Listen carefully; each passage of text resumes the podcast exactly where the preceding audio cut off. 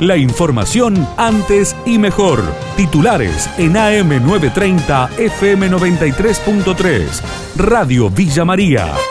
Antes y mejor.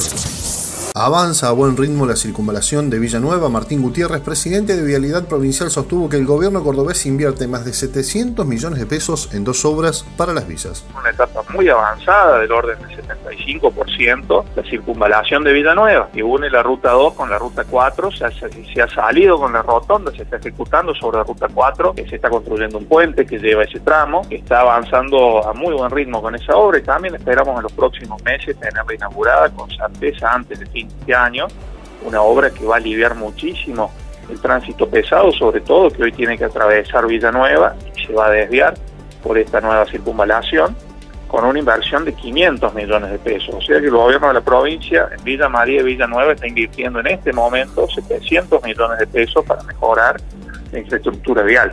Dos muertes tras un choque en las varillas, el informe del colega David Peralta. Accidente fatal que ocurrió en la ruta 13. Dos conductores perdieron la vida.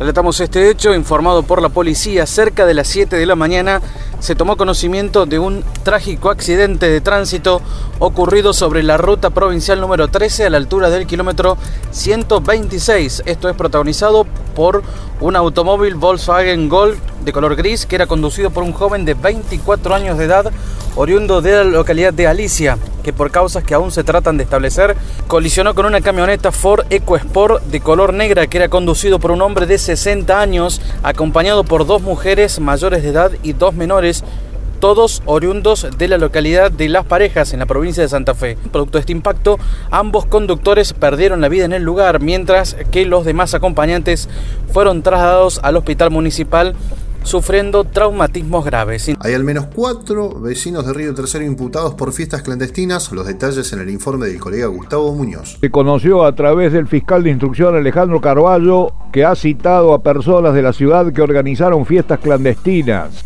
Lo cierto es que el fiscal ha imputado al menos a cuatro personas de esta ciudad entre 25 y 35 años por el delito de infracción a las medidas antipandémicas, acusadas de violar artículos de la legislación vigente. ¿Cómo continuarán las restricciones en Córdoba? Daniel Salivi, intendente de Mendioleas, adelantó algunos cambios que podrían implementarse. Para empezar a trabajar lo que va a ser el acta que sin duda tendremos que anunciar el día viernes de cómo se va a continuar a partir del próximo sábado. Maternales podrán trabajar para aquellos trabajadores esenciales, ¿no? Que puedan dejar su hijo. Caso de gimnasio, toda aquella persona que necesita realizar una rehabilitación o que esté con algún tratamiento médico. Caso de peluquería y estéticas y que estén con solamente una persona. Nos queda pendiente el tema de las galerías y, y, el tema de los shopping, que, que es una de las situaciones, porque encima el domingo, el Día del Padre, había una posibilidad de, de, anunciar de, que, de, una apertura de mañana, pero que de darse estos tres días como que se aglutinaría todo el mundo, ¿no? Salir a, tratar de hacer una compra, así que bueno, es una situación de las que vamos a evaluar. El gobierno cordobés lanzó Ofertón, el primer evento junto a cámaras para vender productos a precios bajos durante dos jornadas. Juan Pablo Inglés, el secretario de Comercio, brindó detalles. Fue un evento que lo venimos trabajando hace un tiempo, conjuntamente, bien lo decías, con las cámaras sectoriales, en la idea de empezar a fortalecer o instalar una efeméride comercial digital única desde Córdoba a todo el país. Van a ser dos días de descuentos exclusivos que todos los comercios cordobeses que se están sumando, y hablamos de las categorías de electrodoméstico, de indumentaria, de alimento, de construcción, de belleza, de perfumería, es decir, son un sinfín de categorías comerciales que van a estar ofreciendo productos, pero con un distintivo. Todos los comerciantes que van a estar vendiendo desde Córdoba al país son todos cordobeses. ¿sí? Esto es un poco para fortalecer el comercio cordobés. El gobierno nacional habilitó la vuelta de teatros y espectáculos musicales. El productor Carlos Rottenberg adelantó el DNU que el gobierno tiene disponible para todo el país. Está publicado el DNU que a nivel nacional autoriza la actividad teatral y musical al 50% del aforo como primera medida, incluso dejando abierta la posibilidad de crecer a medida que la curva que esta pandemia lo permita.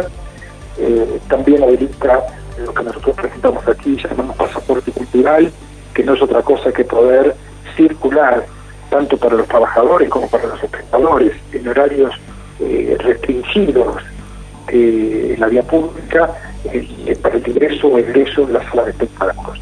O sea, es una medida que por lo menos moviliza al sector cultural para poder eh, volver a poner luego del movimiento y, con mayores perspectivas y obviamente siempre mirando el sanitario y cuidando, esperando que, esa curva que es la que importa mirar nos acompañe en general a todos los ciudadanos.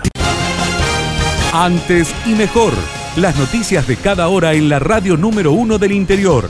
AM930, FM93.3, Radio Villa María.